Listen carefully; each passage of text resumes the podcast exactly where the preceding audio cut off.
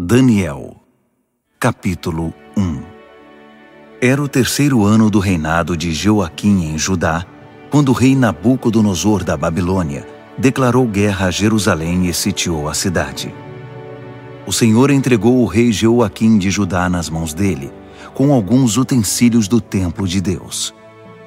Nabucodonosor levou o rei os utensílios para a casa do tesouro do seu Deus, na terra da Babilônia, a antiga Sinear o rei ordenou a Aspenaz, chefe de pessoal do palácio, que escolhesse alguns israelitas da família real e da nobreza, jovens que fossem saudáveis e de boa aparência, inteligentes e de boa formação, de potencial para cargos de liderança no governo, gente de elite, e lhes ensinasse a língua e a cultura da Babilônia. O rei ordenou também que servissem a eles o mesmo cardápio do rei. Comiam do bom e do melhor e o mais fino vinho. Depois de três anos de treinamento, assumiriam cargos na corte do rei. Quatro homens de Judá, Daniel, Ananias, Misael e Azarias, estavam entre os escolhidos. O chefe de pessoal do palácio deu a eles nomes babilônicos. Daniel passou a chamar-se Beltzazar. Ananias foi chamado Sadraque. Misael foi chamado Mesaque e Azarias foi chamado Abedenego. Mas Daniel decidiu que não iria ficar impuro com a comida do rei, nem beber o vinho dele. Por isso pediu ao chefe de pessoal do palácio que o autorizasse a não comer do cardápio do rei. Pela graça de Deus, o chefe de pessoal do palácio gostou de Daniel e autorizou, mas o advertiu. Tenho medo que meu senhor o rei possa fazer foi ele quem determinou esse cardápio. E se perceber que vocês não estão saudáveis como os outros, vai pedir minha cabeça. E então Daniel apelou ao responsável que havia sido designado pelo chefe de pessoal do palácio para cuidar dele, de Ananias, Misael e Azarias.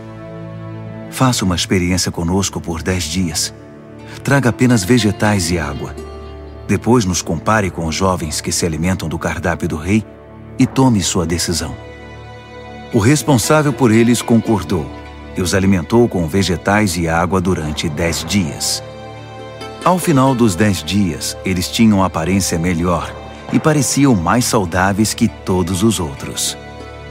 Assim, o responsável continuou a dispensá-los da comida e da bebida do cardápio do rei e servia-lhes apenas vegetais. Deus deu a esses quatro jovens conhecimento e habilidades em todas as áreas, tanto teórica quanto prática. Além disso, Daniel tinha o dom de interpretar todo tipo de visões e sonhos. Ao final do tempo determinado pelo rei para o treinamento, o chefe de pessoal do palácio os levou para a presença de Nabucodonosor. Quando os entrevistou, o rei os achou muito melhores que todos os outros ninguém estava tão bem quanto Daniel, Ananias, Misael e Azarias. E assim eles assumiram suas responsabilidades na corte do rei. Sempre que o rei os consultava sobre qualquer assunto, teórico ou prático, eles se mostravam dez vezes melhores que todos os magos e encantadores do reino juntos. Daniel continuou no serviço do rei até o primeiro ano do reinado do rei Ciro. Daniel, capítulo 2 No segundo ano do seu reinado, o rei Nabucodonosor teve alguns sonhos que o estavam deixando maluco, tanto que ele nem conseguia mais dormir. Chamou então todos os magos, encantadores, feiticeiros e astrólogos da Babilônia para que interpretassem seus sonhos. Quando estavam todos na presença do rei, ele disse: Tive um sonho e não consigo tirá-lo da cabeça. Não vou conseguir dormir até saber o que significa. Os astrólogos, falando em aramaico, disseram: Que o rei viva para sempre. Conte-nos os sonhos e vamos interpretá-lo. O rei respondeu: Meu decreto é este.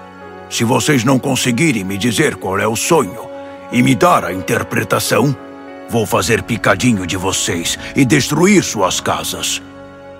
Mas se me contarem o sonho e derem a interpretação, vou encher vocês de presentes e serão muito honrados. Então, digam-me qual foi o sonho e me deem a interpretação. Eles responderam: Vossa Majestade, por favor, conte-nos o sonho. Então daremos a interpretação. Mas o rei disse: Eu sei o que vocês estão tentando fazer. Vocês só querem ganhar tempo. Sabem que estão numa enrascada e, se não conseguirem me contar o sonho, estarão numa fria. Estou até vendo. Vocês vão inventar uma história qualquer e me enrolar até que eu mude de ideia. Nada disso. Primeiro me contem o sonho, e então vou saber se são capazes de me dar a interpretação ou se estão só me enrolando. Os astrólogos responderam: Ninguém em nenhum lugar do mundo pode fazer o que o rei está pedindo. E nenhum rei jamais pediu uma coisa dessas a nenhum mago, encantador ou astrólogo. O que Vossa Majestade está pedindo é impossível, a não ser que algum deus o revele. E os deuses não vivem no meio de gente como nós. A resposta deixou o rei furioso. Ele perdeu a paciência e ordenou que todos os sábios da Babilônia fossem executados. A sentença de morte foi anunciada, e Daniel e seus amigos estavam entre os condenados à morte. Enquanto Arioque, chefe da guarda real, fazia os preparativos para a execução, Daniel sabiamente chamou-o de lado e lhe perguntou o que estava acontecendo. Por que o rei deu uma ordem como essa, tão de repente? Arioque explicou a razão de tudo, e Daniel foi procurar o rei, pedindo um pouco de tempo para que pudesse interpretar o sonho. Daniel foi para casa e contou a seus amigos, Ananias, Misael e Azarias, o que estava acontecendo. Ele pediu que orassem ao Deus dos céus por misericórdia, para solucionar o mistério, e assim poderem escapar da morte. Naquela noite, a solução do mistério foi revelada a Daniel numa visão. Daniel louvou ao Deus dos céus, dizendo: Bendito é o nome de Deus para todo sempre. Deus é sábio e todo-poderoso. Ele muda as estações e conduz a história. Escolhe reis e também os depõe. Ele dá tanto a sabedoria quanto o discernimento. Ele abre as profundezas revela os segredos, conhece o que há na escuridão. A luz transborda dele. Ó Deus dos meus antepassados, a ti toda a minha gratidão e todo o meu louvor. Tu me tornaste sábio e forte, e agora nos mostraste o que pedimos. Tu resolveste o mistério do rei. Assim Daniel voltou a falar com Arioque, o encarregado da execução. Ele disse: Cancele a execução. Leve-me ao rei. Eu vou interpretar o sonho dele. Arioque não perdeu um minuto. Correu ao rei, levando Daniel com ele, e disse: Achei um homem entre os exilados de Judá que pode interpretar o sonho. O rei perguntou a Daniel, cujo nome babilônico era Beltesazar: Você tem certeza de que pode fazer isto? Contar o sonho e interpretá-lo? Daniel respondeu ao rei: Nenhum homem pode decifrar o mistério do rei, quem quer que seja, sábio, encantador, mago ou astrólogo. Mas há um Deus no céu que revela os mistérios. E ele me revelou. Ele está mostrando ao rei Nabucodonosor o que vai acontecer no futuro. Este é o sonho que o rei teve, a visão que encheu sua mente. Enquanto Vossa Majestade estava deitado na cama, ó rei, vieram ideias sobre o que vai acontecer no futuro. Aquele que revela mistérios mostrou ao rei o que vai acontecer. Mas a interpretação foi dada por meu intermédio, não porque eu seja mais sábio que qualquer outra pessoa, mas para que o rei saiba o que significa e entenda o que sonhou. O que viu, ó rei, foi uma enorme estátua em pé na sua frente, muito impressionante, mas também apavorante. A cabeça da estátua era de ouro puro. O peito e os braços eram de prata. O ventre e os quadris eram de bronze. As pernas eram de ferro. E os pés eram uma mistura de barro com ferro. Enquanto você estava olhando para a estátua, uma pedra que se soltou por si só da montanha, sem que ninguém o fizesse, atingiu a estátua, esmigalhando os pés de ferro e barro. Então tudo desmoronou e ficou em pedaços: o ferro, o barro, o bronze, a prata e o ouro. Ficou tudo como restos amontoados, relegados ao esquecimento. Mas a pedra que atingiu a estátua tornou-se uma grande montanha que dominava o horizonte. Esse foi o sonho. Agora vamos à interpretação do sonho. Ó oh, Rei, Vossa Majestade é o soberano mais poderoso da terra. O Deus do céu deu tudo ao Senhor: governo, poder, força e glória. Ele o designou responsável pela humanidade e por todos os animais do campo e as aves do céu, no mundo todo. O rei é o cabeça de todos os governantes é a cabeça de ouro. Mas seu reino será tomado por outro reino, inferior ao seu, e este por um terceiro, o reino de bronze, que governará toda a terra. Por fim, um quarto reino, forte como o ferro, assumirá o poder.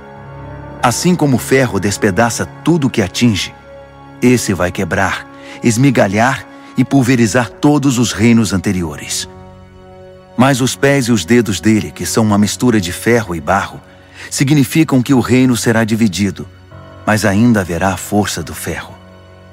Assim como os dedos eram de ferro e de barro, o reino terá uma parte forte e outra frágil. Esse reino fará alianças, mas não darão certo. Não conseguirá se unir a nenhum outro reino, assim como o ferro e o barro não se misturam. Mas no tempo desses reinos, o Deus do céu edificará um reino que nunca será destruído, nem nunca será dominado por outro. No final, esmagará os outros reinos, destruirá todos eles e será eterno. Será como a pedra que se soltou por si só da montanha, sem que ninguém o fizesse, que esmigalhou o ferro, o bronze, o barro, a prata e o ouro. O grande Deus fez o rei saber o que vai acontecer no futuro. Essa é a revelação exata do sonho e também a interpretação correta. Quando Daniel terminou, o rei Nabucodonosor, perplexo, prostrou-se com o rosto no chão diante de Daniel. Ele ordenou uma oferta de sacrifícios e de incenso em honra a Daniel e declarou: Seu Deus realmente é o Deus de todos os deuses, o Senhor de todos os reis e ele revela todos os mistérios. E eu sei, porque você decifrou o mistério. Então o rei promoveu Daniel a um elevado cargo no reino. Encheu-o de presentes e o empossou como governador de toda a província da Babilônia e chefe de todos os sábios da Babilônia. A pedido de Daniel, o rei designou Sadraque, Mesaque e Abednego para postos administrativos em toda a Babilônia, enquanto Daniel permaneceu no palácio real. Daniel, capítulo 3 O rei Nabucodonosor construiu uma estátua de ouro com 27 metros de altura e 2 metros e 70 centímetros de largura. Ele ergueu na planície de Dura, na província da Babilônia em seguida, ordenou a todos os líderes importantes da província que comparecessem à cerimônia de dedicação da estátua. Todos vieram para a cerimônia e tomaram seus lugares diante da estátua que Nabucodonosor havia erguido. Um arauto apareceu e proclamou em voz alta: Atenção, todos! Ouçam vocês de todas as raças, cores e crenças! Quando ouvirem o som da trombeta, do pífaro, da cítara, da harpa, do saltério e da flauta dupla, dobrem os joelhos e adorem a estátua de ouro que o rei Nabucodonosor ergueu. E quem não se ajoelhar, não adorar a estátua, não importa quem seja, será lançado imediatamente na fornalha. O som começou a tocar todos os instrumentos musicais da Babilônia, e gente de todas as raças, cores e crenças dobraram os joelhos e adoraram a estátua de ouro que o rei Nabucodonosor havia erguido. Foi então que os astrólogos da Babilônia se manifestaram e acusaram os judeus. Eles disseram ao rei Nabucodonosor: Que o rei viva para sempre. Vossa Majestade deu ordens severas para que, ao ouvir o som tocar, deveríamos nos ajoelhar e adorar a estátua de ouro, e quem não o fizesse seria jogado na fornalha. Mas os judeus, Sadraque, Mesaque e Abednego, a quem o rei designou cargos elevados na província da Babilônia, ignoraram a ordem, ó rei. Eles não respeitam os nossos deuses e se negam a adorar a estátua de ouro que mandou erguer. Furioso, o rei Nabucodonosor ordenou que Sadraque, Mesaque e Abednego fossem trazidos.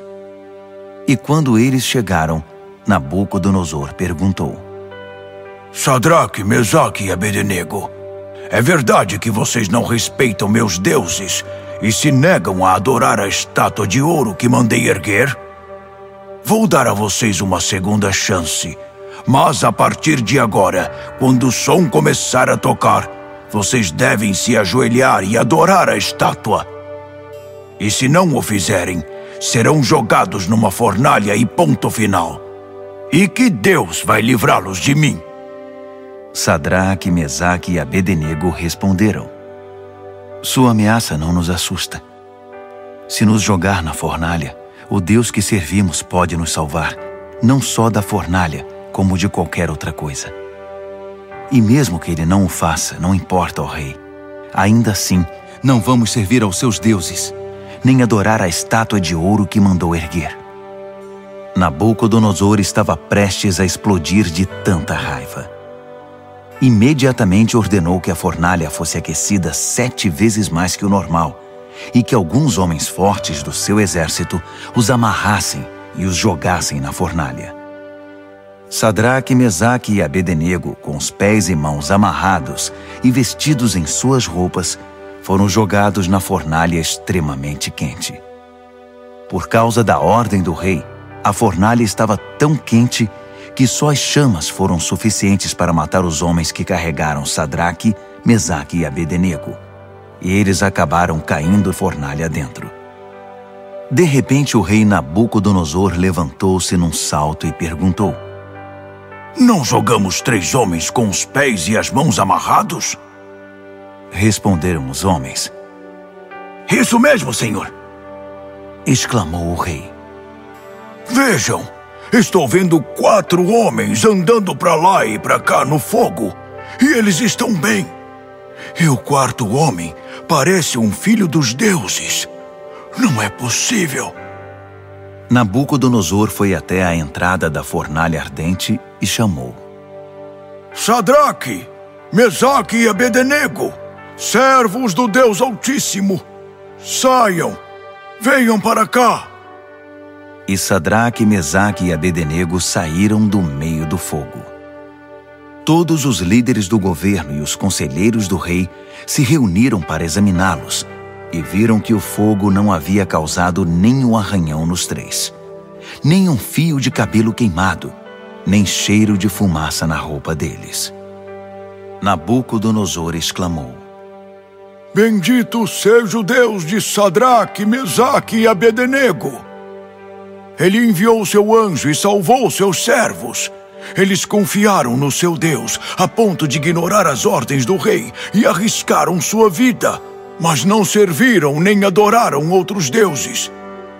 Por isso decreto: todo, de qualquer lugar, cor, raça ou crença que disser alguma coisa contra o Deus de Sadraque, Mesaque e Abednego será despedaçado e sua casa será destruída.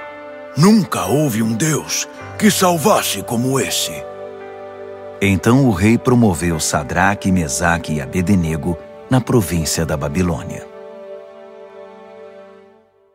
Daniel, capítulo 4 O rei Nabucodonosor a todos, de todas as raças, cores e crenças do mundo. Paz e prosperidade a todos. É um privilégio contar a vocês os grandes milagres que o Deus Altíssimo fez por mim. Seus milagres são impressionantes e suas maravilhas surpreendentes. Seu reino dura para sempre e seu governo soberano é eterno.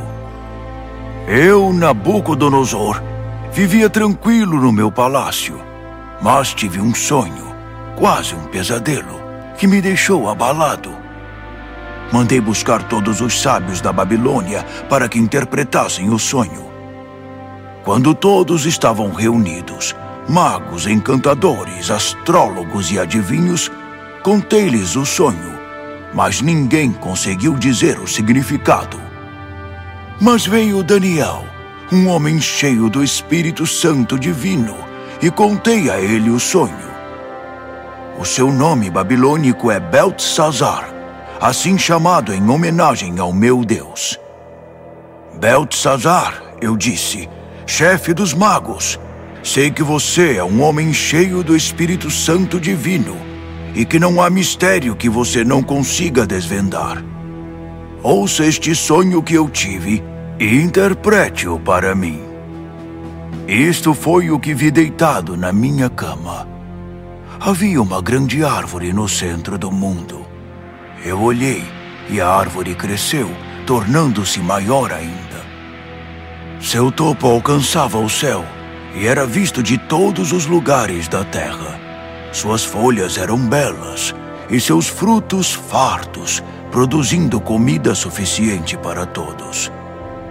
Os animais se abrigavam debaixo dela e as aves faziam ninhos nos galhos. Todo mundo dependia dela. E enquanto eu ainda estava deitado, vi também isto. Um anjo desceu do céu e ordenou: derrubem a árvore, cortem seus galhos, arranquem suas folhas e espalhem seus frutos. Caçem os animais que estão debaixo dela e espantem os pássaros de seus galhos, mas deixem o toco e as raízes presos com ferro e bronze junto à relva do campo. Deixem que ele seja molhado pelo orvalho do céu e se alimente de capim com os animais. Que ele perca a mente humana e seja como um animal, e assim seja até que se passe sete tempos. Os anjos anunciam esse decreto, as santas sentinelas trazem essa sentença, para que todos que vivem saibam que o Deus Altíssimo tem domínio sobre os reinos dos homens. Ele conduz tudo conforme seu querer, e de gente simples faz poderosos. Isso é o que eu, Rei Nabucodonosor, sonhei. Beltesazar, agora é sua vez de interpretar o sonho para mim. Ninguém entre os sábios da Babilônia conseguiu ver sentido algum nele, mas tenho certeza de que você pode interpretá-lo, pois é cheio do Espírito Santo Divino. Daniel, Beltesazar, ficou tão apavorado por um momento que nem conseguia falar. Disse o rei: Beltesazar, fique calmo. Não deixe que o sonho e a interpretação o assustem. Disse Beltesazar: Meu senhor, gostaria que esse sonho fosse sobre seus inimigos e a interpretação para seus adversários. A árvore que você viu e que cresceu e ficou tão alta que o topo alcançava o céu, visível dos quatro cantos da terra.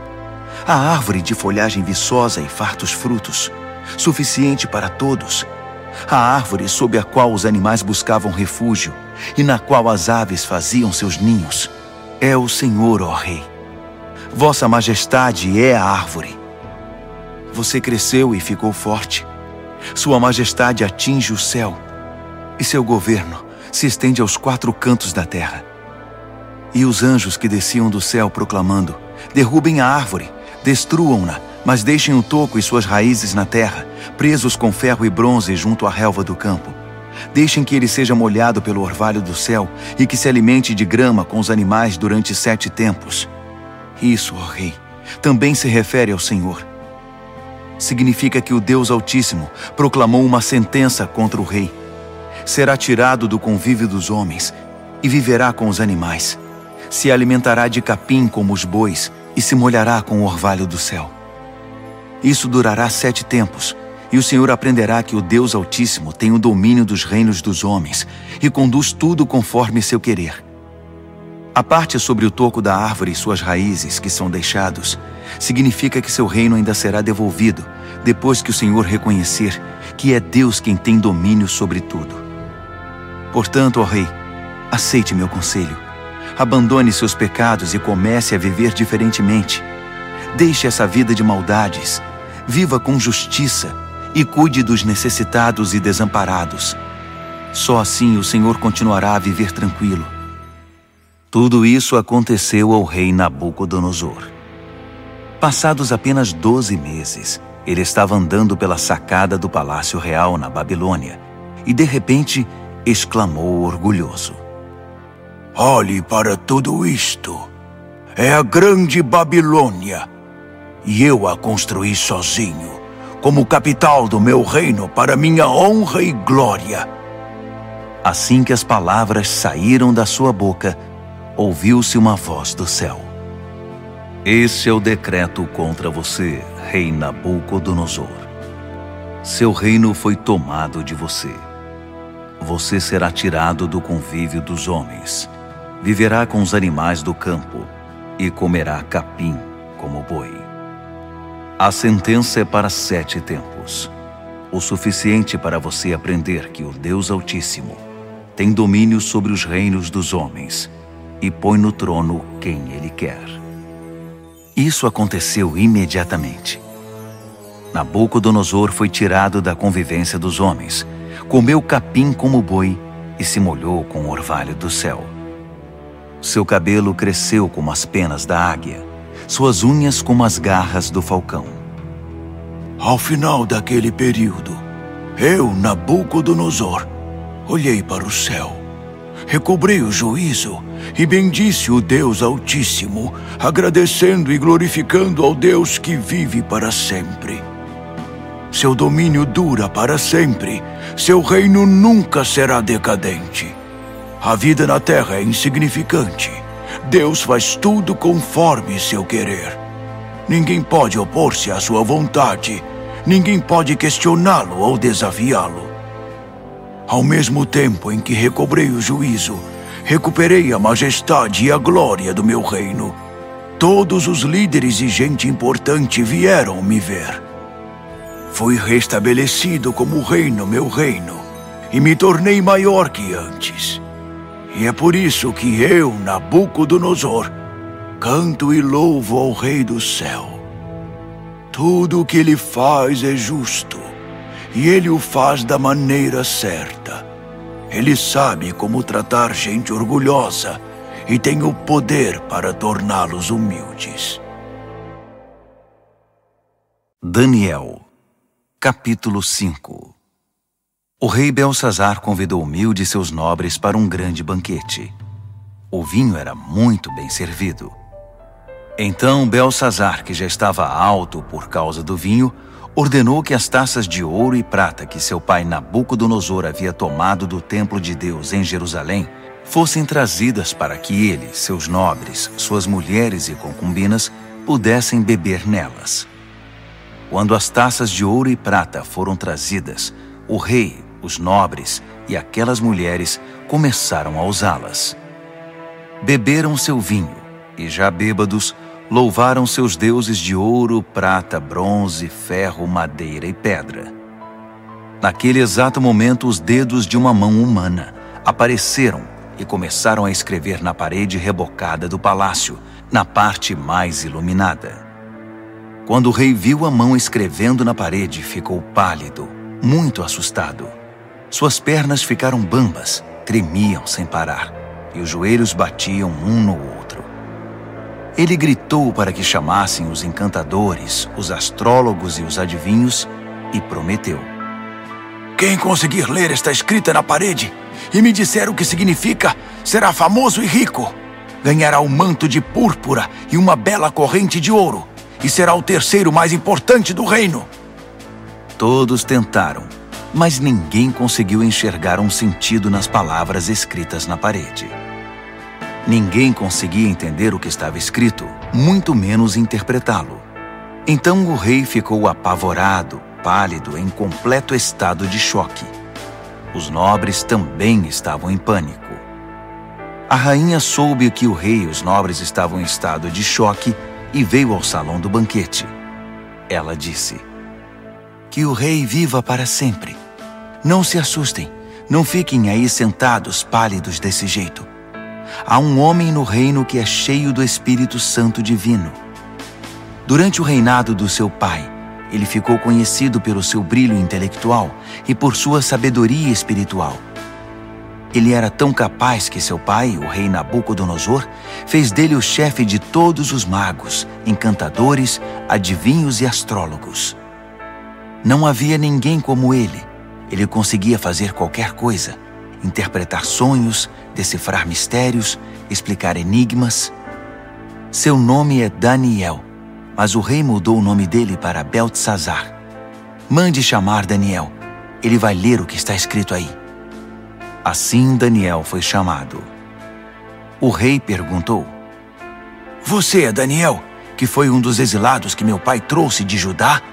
Já ouvi falar que você é cheio do Espírito Santo, tem uma mente brilhante e é incrivelmente sábio.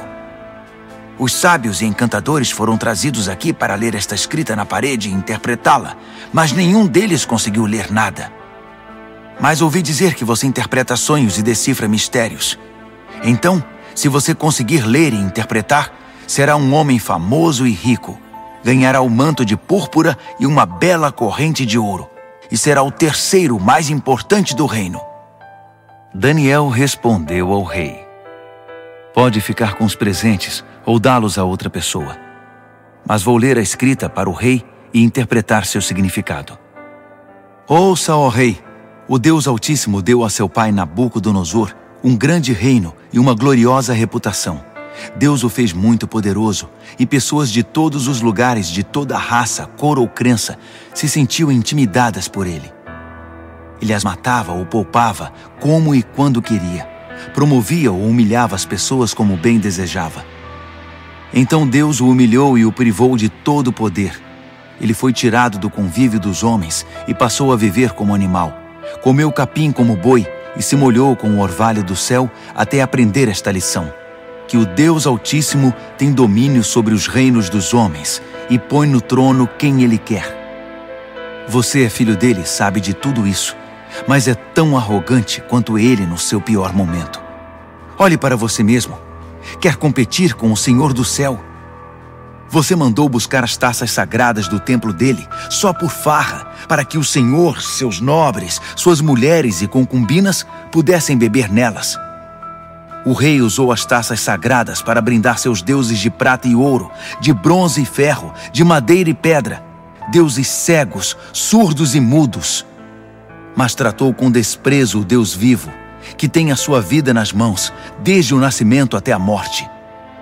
Deus enviou a mão que escreveu na parede, e o que está escrito é Mene, Tekel e Pérez. E este é o significado dessas palavras.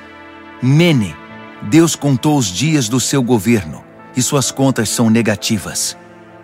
Tekel, você foi pesado na balança e está em falta. Pérez, seu reino foi dividido e entregue aos medos e persas. Belsazar fez o que havia prometido. Vestiu o manto de púrpura em Daniel, colocou uma bela corrente de ouro em seu pescoço e o promoveu a terceiro mais importante do reino. Naquela mesma noite, o rei Belsazar da Babilônia foi morto. Dario, o Medo, tinha 62 anos quando sucedeu como rei. Daniel, capítulo 6 Dario reorganizou seu reino. Ele designou 120 governadores para administrar todas as províncias do reino. Sobre eles havia três ministros, e um deles era Daniel.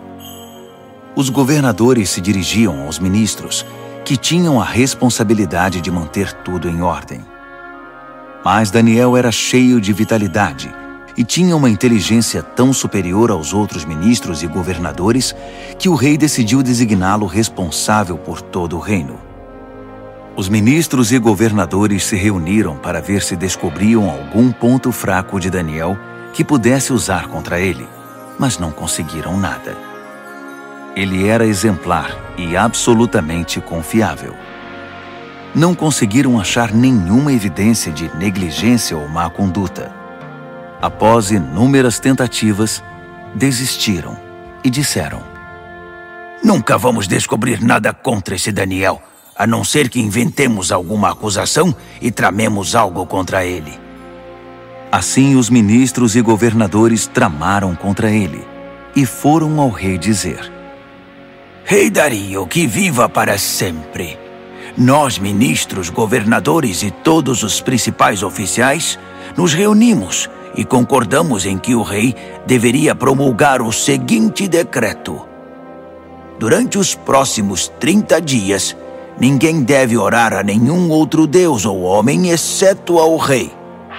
Qualquer um que desobedecer será lançado na cova dos leões.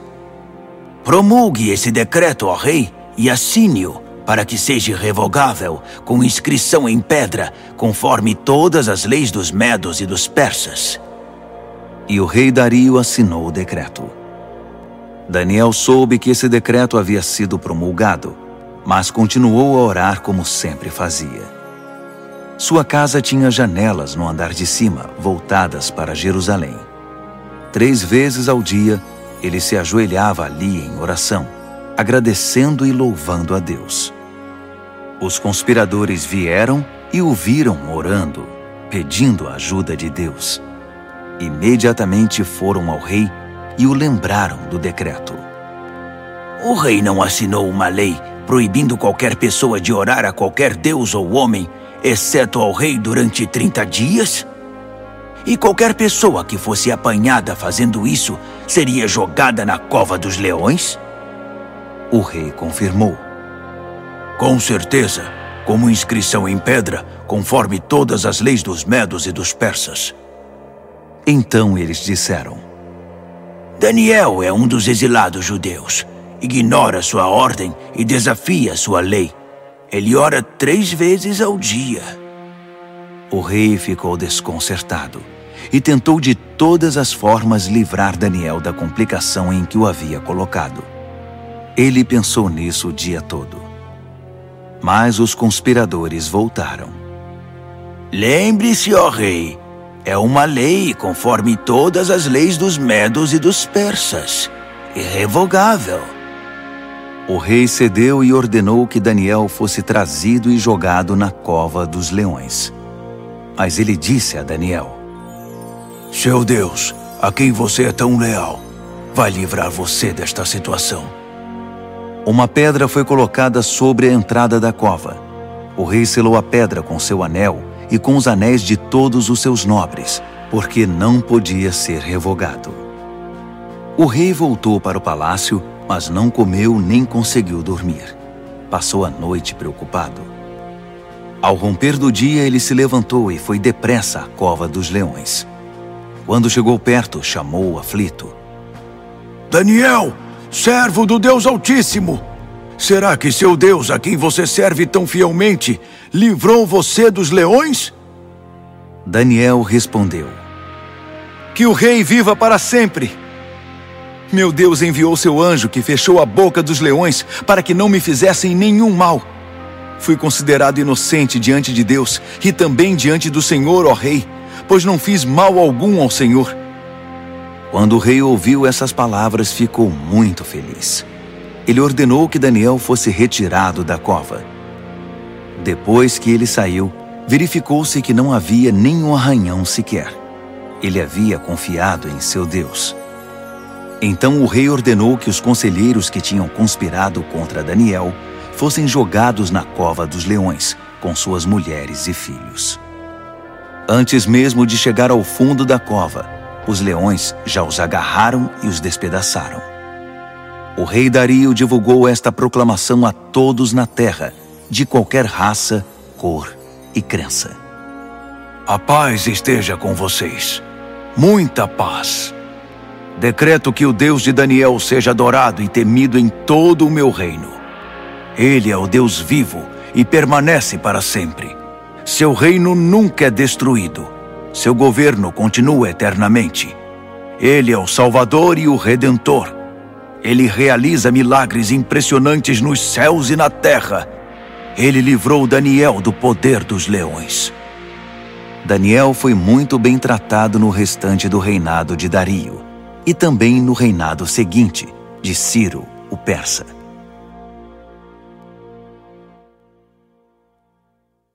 Daniel, capítulo 7 No primeiro ano do rei Belsazar da Babilônia, Daniel teve um sonho. O que ele viu enquanto dormia o apavorou. Um verdadeiro pesadelo. E ele escreveu seu sonho. No meu sonho, naquela noite, vi os quatro ventos dos céus soprando e formando uma grande tempestade no mar. Quatro animais enormes, diferentes uns dos outros, subiam do mar. O primeiro animal parecia um leão, mas tinha asas de águia. Enquanto eu observava, suas asas foram arrancadas. Ele foi levantado e ficou de pé como um homem. Em seguida, deram-lhe um coração humano. Depois vi um segundo animal, que parecia um urso.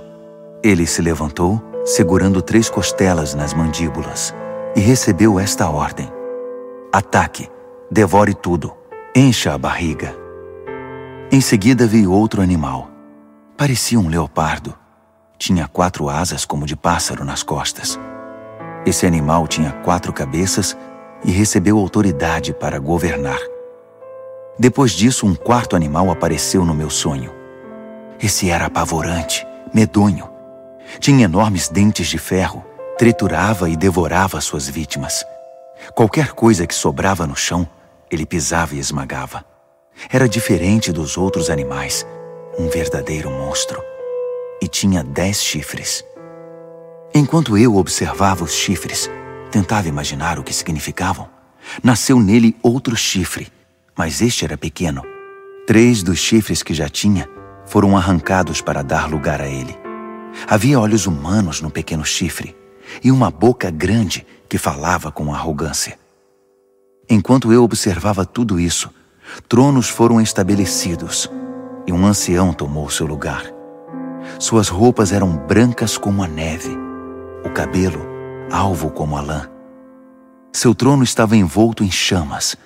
As rodas brilhavam intensamente. Um rio de fogo jorrava do trono. Milhares de milhares o serviam. Milhões o atendiam. Pediu-se silêncio no tribunal e os livros foram abertos. Continuei observando. O chifre pequeno falava com arrogância e enquanto eu observava, o monstro foi morto e seu corpo foi lançado no fogo. Os outros animais viveram ainda algum tempo, mas não fizeram nada, não tinham poder para governar. Meu sonho continuou. Então vi alguém, um filho de homem, chegando no meio de nuvens.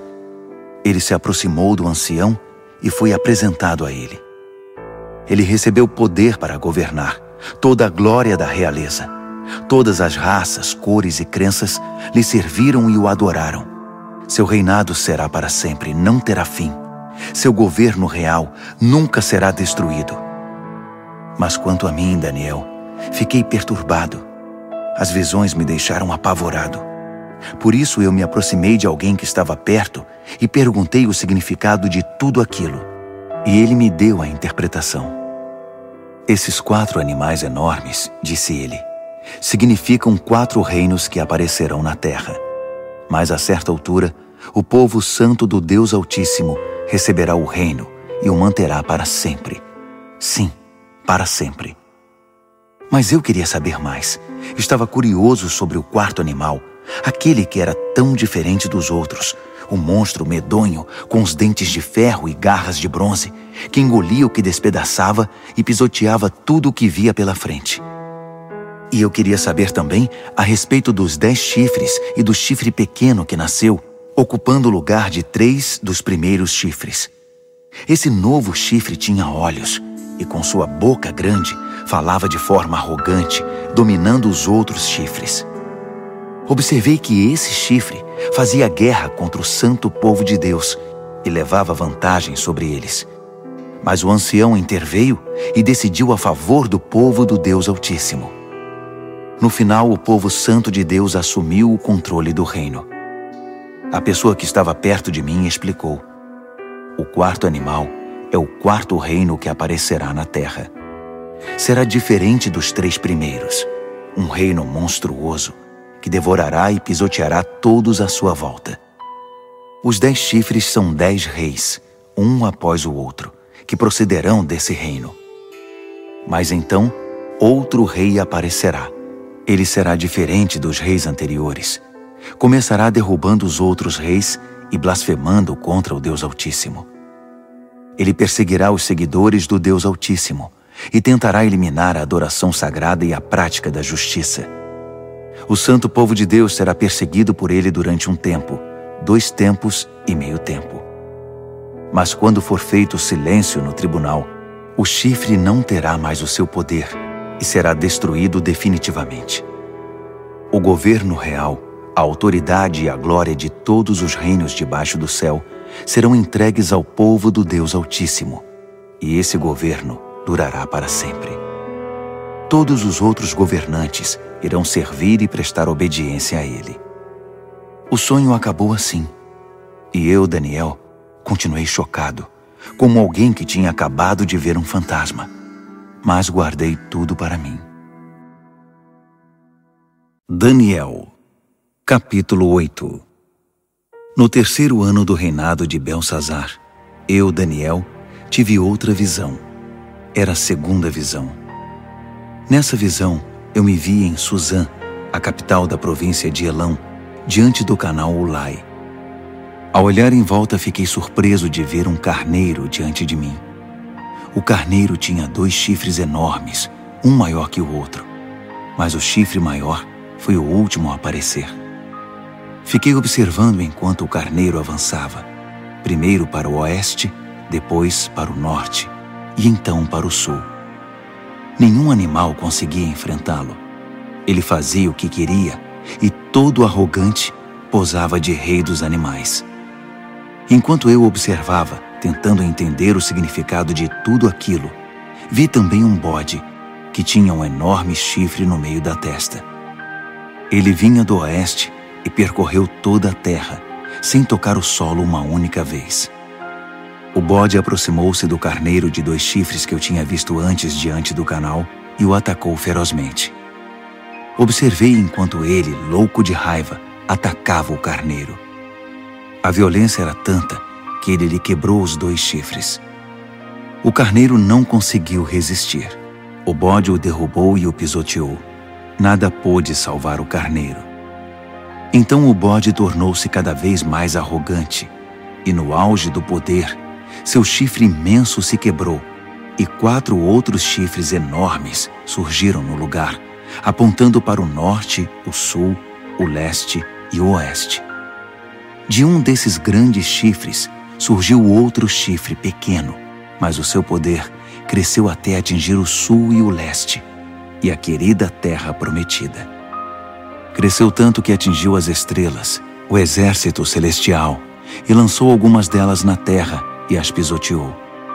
Ele ousou até desafiar o poder de Deus, o príncipe do exército celestial. Ele acabou com a adoração diária e profanou o santuário. Como castigo pelos seus pecados, o santo povo de Deus também foi atacado por ele. O chifre desprezou a verdade de Deus. Extremamente arrogante, dominou tudo o que via pela frente. Naquele momento ouvi dois anjos conversando.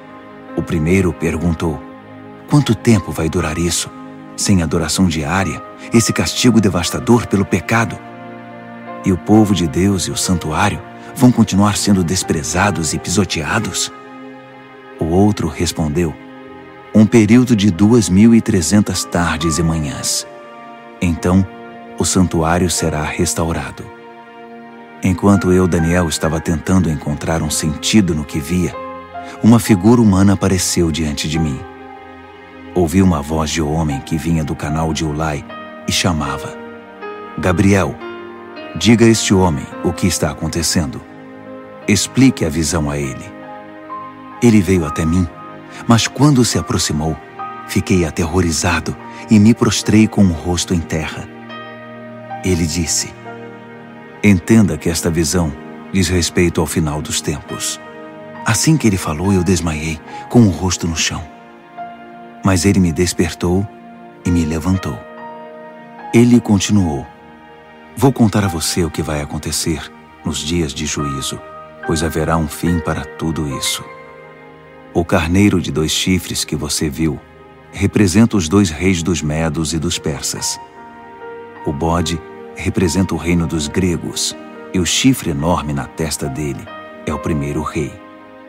Os quatro chifres que surgiram no lugar dele, depois que foi quebrado, são os quatro reis que virão depois dele, mas sem o mesmo poder. Quando o reinado deles estiver no fim e as rebeliões se intensificarem, surgirá um rei cruel, um mestre da maldade. Seu poder aumentará imensamente. Ele será arrogante de fala autoritária, fazendo exatamente o que quer derrubará poderosos e santos por todos os lados. Suas ações criminosas vão se multiplicar. E como vão? Ele vai achar que é invencível e vai se livrar de todos os que cruzarem seu caminho. Mas quando enfrentar o príncipe dos príncipes, será esmigalhado, mas não por mãos humanas. A visão das duas mil e trezentas tardes e manhãs é precisa, mas confidencial. Então, mantenha-a em segredo. Refere-se ao futuro distante. Eu, Daniel, acabado, esgotado por alguns dias, finalmente encontrei forças para voltar ao trabalho e tratar dos negócios do rei. Mas continuei apavorado com a visão, pois não conseguia entender coisa alguma. Daniel, capítulo 9 Dario, filho de Xerxes, da linhagem dos Medos, tornou-se rei da Babilônia. No primeiro ano do seu reinado, eu, Daniel, meditava nas Escrituras, e de acordo com a mensagem do Eterno ao profeta Jeremias, Jerusalém teria de ficar em ruínas durante setenta anos. Recorri ao Senhor Deus em busca de uma resposta, orava com dedicação e sinceridade, jejuava, vestia pano de saco e me ajoelhava nas cinzas. Derramei meu coração e abri minha alma para o eterno meu Deus. Ó oh, Senhor, grande e soberano Deus, tu nunca falhas em cumprir a tua aliança. Nunca desistes daqueles que te amam e obedecem ao que ordenas. Mas nós pecamos de todas as formas possíveis. Cometemos pecados terríveis, fomos rebeldes enganamos e pegamos atalhos para fugir dos teus caminhos. Fizemo-nos de surdos diante dos teus servos, os profetas, que pregaram tua mensagem aos nossos reis e líderes, aos nossos pais e a todo o povo da terra. Tu fizeste tudo certo, Senhor, mas tudo que temos a apresentar é culpa e vergonha, todos nós, o povo de Judá, os cidadãos de Jerusalém, Israel no exílio e em todos os lugares por onde fomos espalhados, por ter te traído. Ah, sim, fomos envergonhados publicamente, todos nós, nossos reis, líderes, pais, diante do mundo. Mas foi bem merecido, por causa do nosso pecado.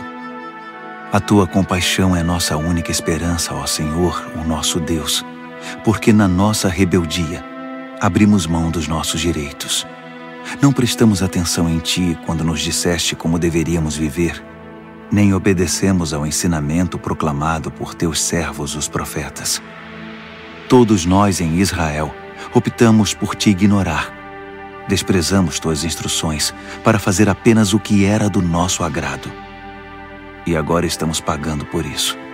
A maldição expressa claramente na revelação feita a Moisés, servo de Deus, agora está fazendo efeito entre nós é o salário do nosso pecado contra ti. Fizeste a nossos governantes o que prometeste fazer. Trouxeste desgraça sobre nós em Jerusalém, a pior já registrada. E como estava escrito na revelação de Deus a Moisés, a catástrofe foi total. Nada foi poupado.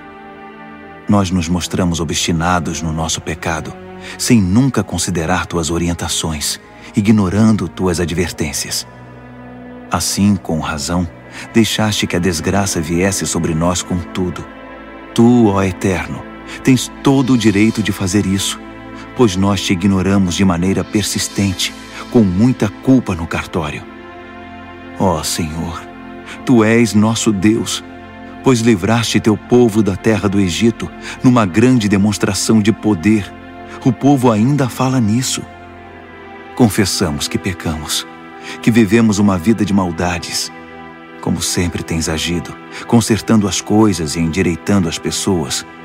Por favor, afasta tua grande ira contra Jerusalém, que é a tua cidade, teu santo monte. Sabemos que foi por culpa nossa que isso aconteceu. Tudo por causa do nosso pecado e do pecado de nossos pais. E agora estamos envergonhados diante de todos somos motivo de zombaria na nossa vizinhança. Por isso, ouve, ó Deus, esta oração sincera do teu servo. Tem misericórdia do teu santuário arruinado. Age de acordo com o que és, não segundo o que somos. Atende nossa oração, ó Deus. Abre os olhos e observa a nossa cidade arruinada, a cidade chamada pelo teu nome. Sabemos que não merecemos tua atenção nosso apelo é a tua compaixão. Esta oração é nossa única esperança. Senhor, ouve-nos. Senhor, perdoa-nos. Senhor, olha para nós e faz alguma coisa. Senhor, não nos desprezes. Tua cidade e teu povo são chamados pelo teu nome. Defende teus interesses. Enquanto eu derramava meu coração, confessando meu pecado e o pecado do meu povo Israel, orava e apresentava toda a minha vida diante do Eterno e intercedia pelo santo monte do meu Deus.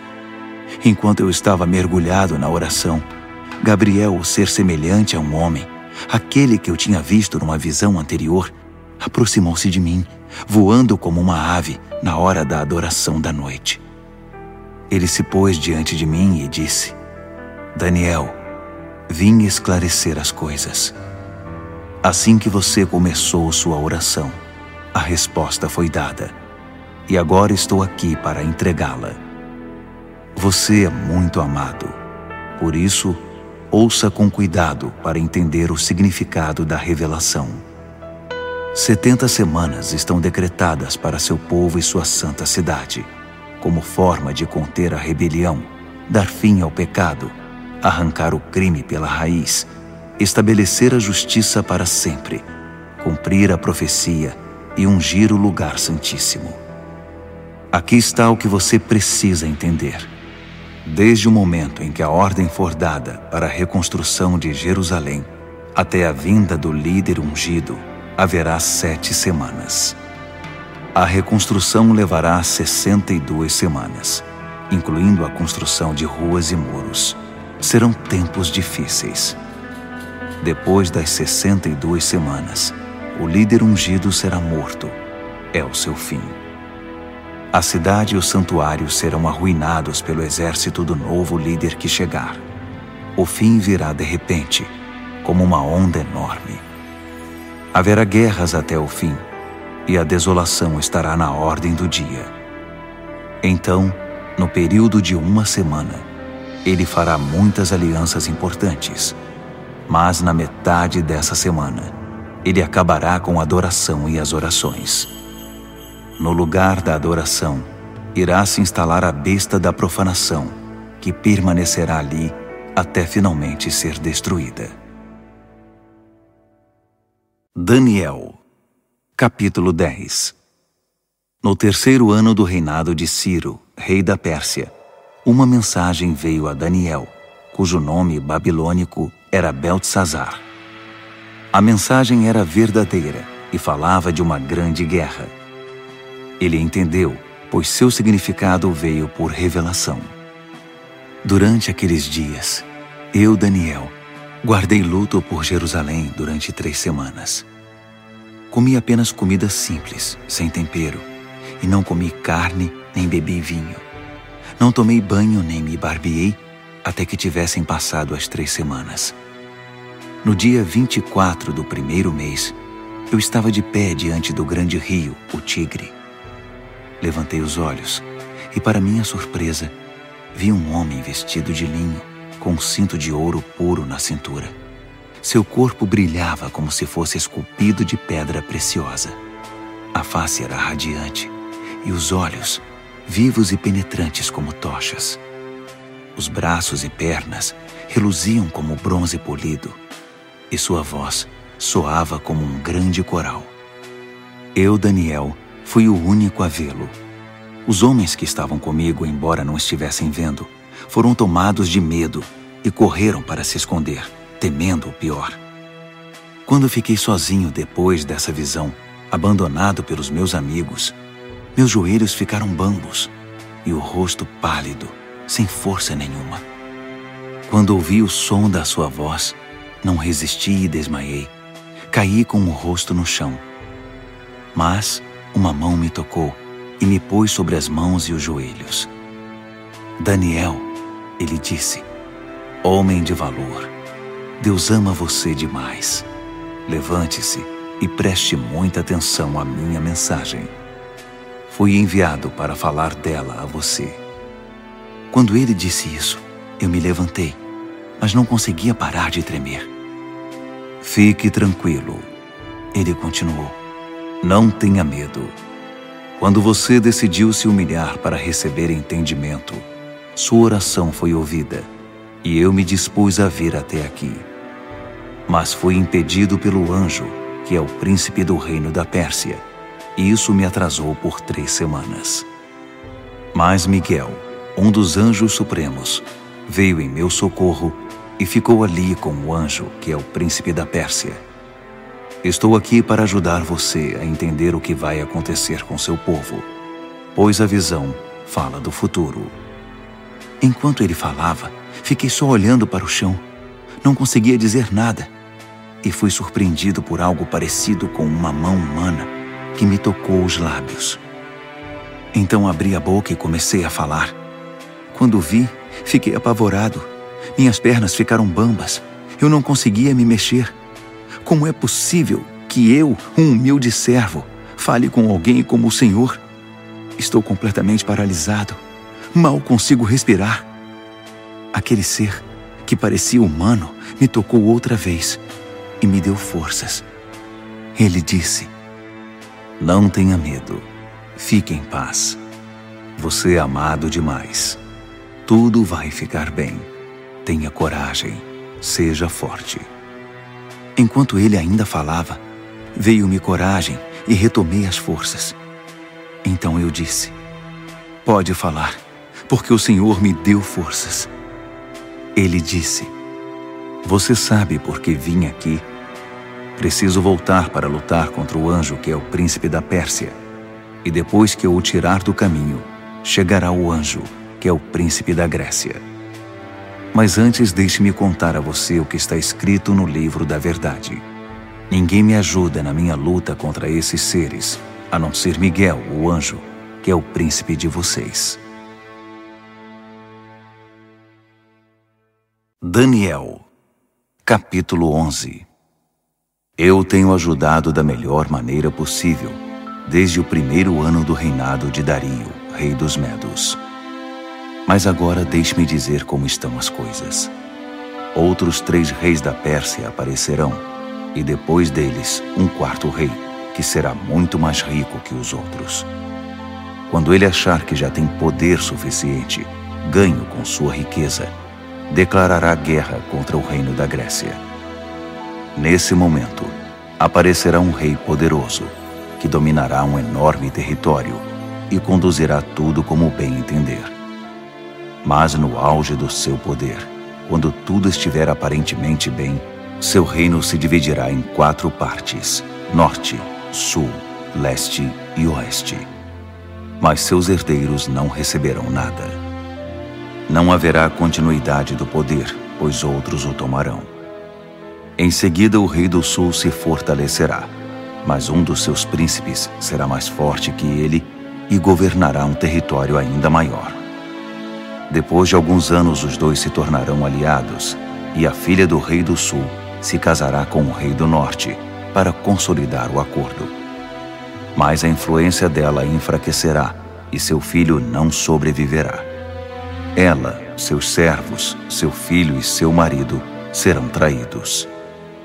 Algum tempo depois, alguém da família real aparecerá e assumirá o trono. Ele assumirá o comando do exército, invadirá o norte e alcançará grande vitória. Ele tomará os deuses de metal deles e todos os utensílios de ouro e prata que os acompanham e os levará para o Egito. Passado algum tempo, o rei do norte se recuperará e invadirá a terra do rei do sul, mas não terá sucesso. Terá de bater em retirada. Mas seus filhos formarão um exército gigante e descerão como uma inundação, um ataque impetuoso sobre as defesas do sul. Furioso, o rei do sul sairá e enfrentará o rei do norte, que estará à espera com seu enorme exército, mas apesar disso, será derrotado. Enquanto os cadáveres são tirados do campo, o rei, com muita sede de sangue, sairá massacrando dezenas de milhares. Mas sua vitória não vai durar muito, pois o rei do norte reunirá um exército ainda maior que o anterior, e depois de alguns anos voltará à batalha com inúmeros soldados, muito arsenal e provisões inesgotáveis. Naqueles dias, muitos outros se engajarão na batalha contra o Rei do Sul. Revoltosos do seu próprio povo, embriagados por sonhos de poder, se ajuntarão a eles, mas acabarão frustrados. Quando o Rei do Norte chegar, fará rampas de cerco e conquistará a cidade fortificada os exércitos do sul serão despedaçados diante dele. Nem mesmo suas famosas tropas de choque conterão o agressor. Ele entrará todo arrogante, como se fosse o dono de tudo. Ele se apossará da linda terra e se instalará aí. Depois, prosseguirá para ter controle total.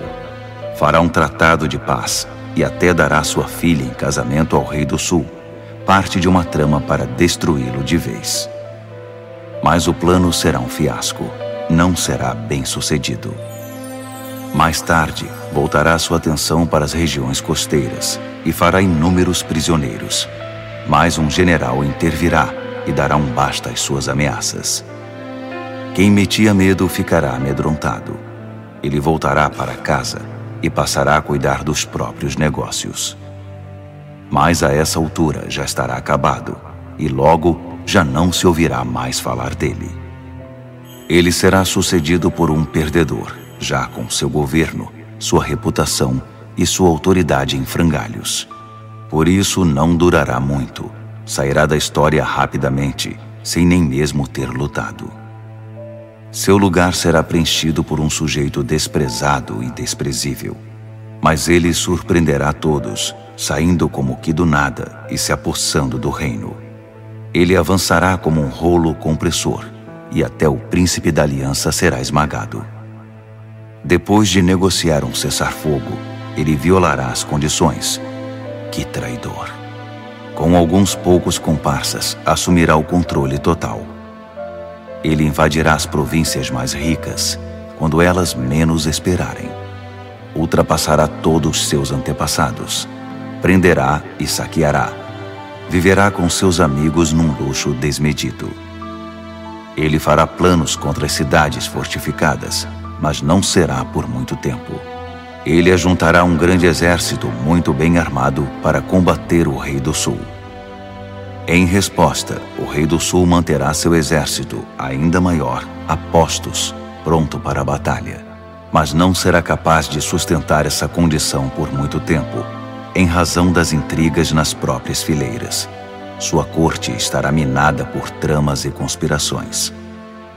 Assim seu exército será esmagado e o campo de batalha ficará coberto de cadáveres. Os dois reis, ambos com planos maldosos um contra o outro, vão se sentar à mesa de conferências e negociarão seus engodos. Nada resultará desse tratado que não passará de um emaranhado de mentiras. Mas ainda não é o fim. A história não acabou. O rei do norte irá para casa carregado de despojos, mas sua mente estará voltada para a destruição da Santa Aliança, enquanto estiver passando pela terra a caminho de casa.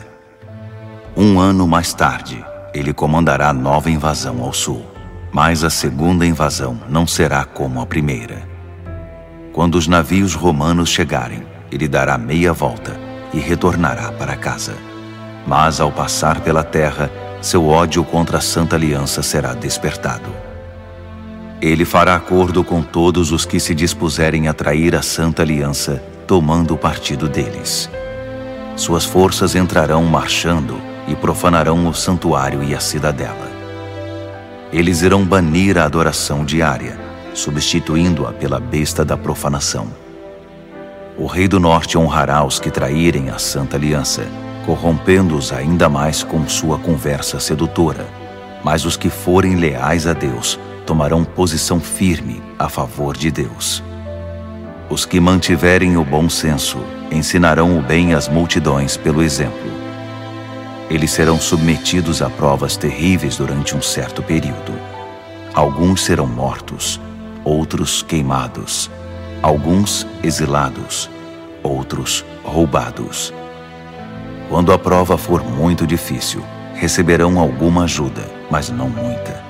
E muitos dos pretensos ajudadores se portarão com indiferença. A provação refinará e purificará os que mantiverem o bom senso e permanecerem leais, porque há ainda mais por vir. Enquanto isso, o Rei do Norte estará agindo sem impedimento.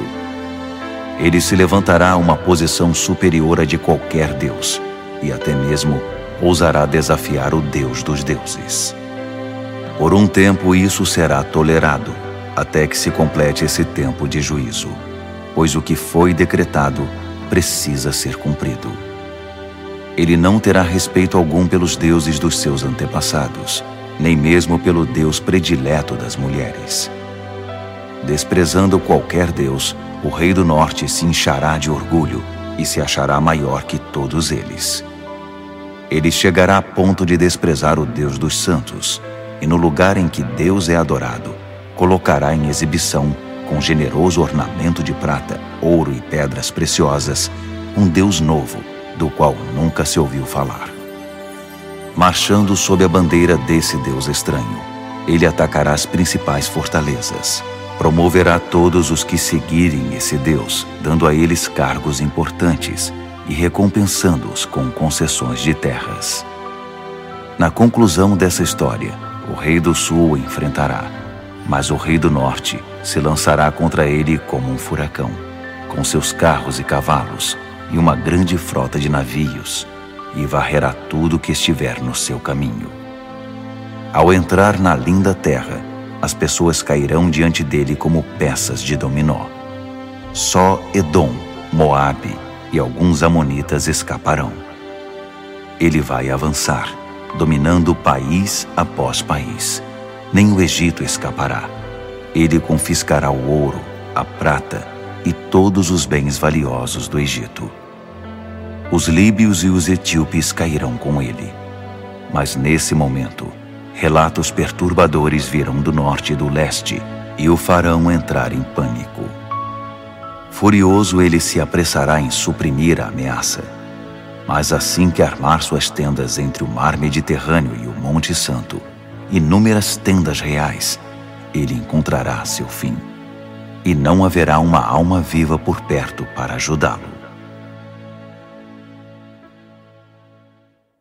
Daniel, capítulo 12 Esse será o momento quando Miguel, o grande anjo, que é o príncipe defensor do seu povo, entrará em cena. Será um tempo de desgraça, a pior desgraça que o mundo já conheceu mas seu povo será salvo da desgraça, todos os que tiverem o um nome escrito no livro. Uma grande multidão, composta daqueles que já morreram e foram sepultados, acordará. Alguns para a vida eterna, outros para a vergonha eterna. Homens e mulheres que viveram de forma sábia e justa brilharão como a noite sem nuvens, repleta de estrelas. E os que conduziram outras pessoas ao caminho certo brilharão como estrelas para sempre. Este é um relato confidencial, Daniel, para seus olhos e ouvidos somente. Mantenha-o em segredo.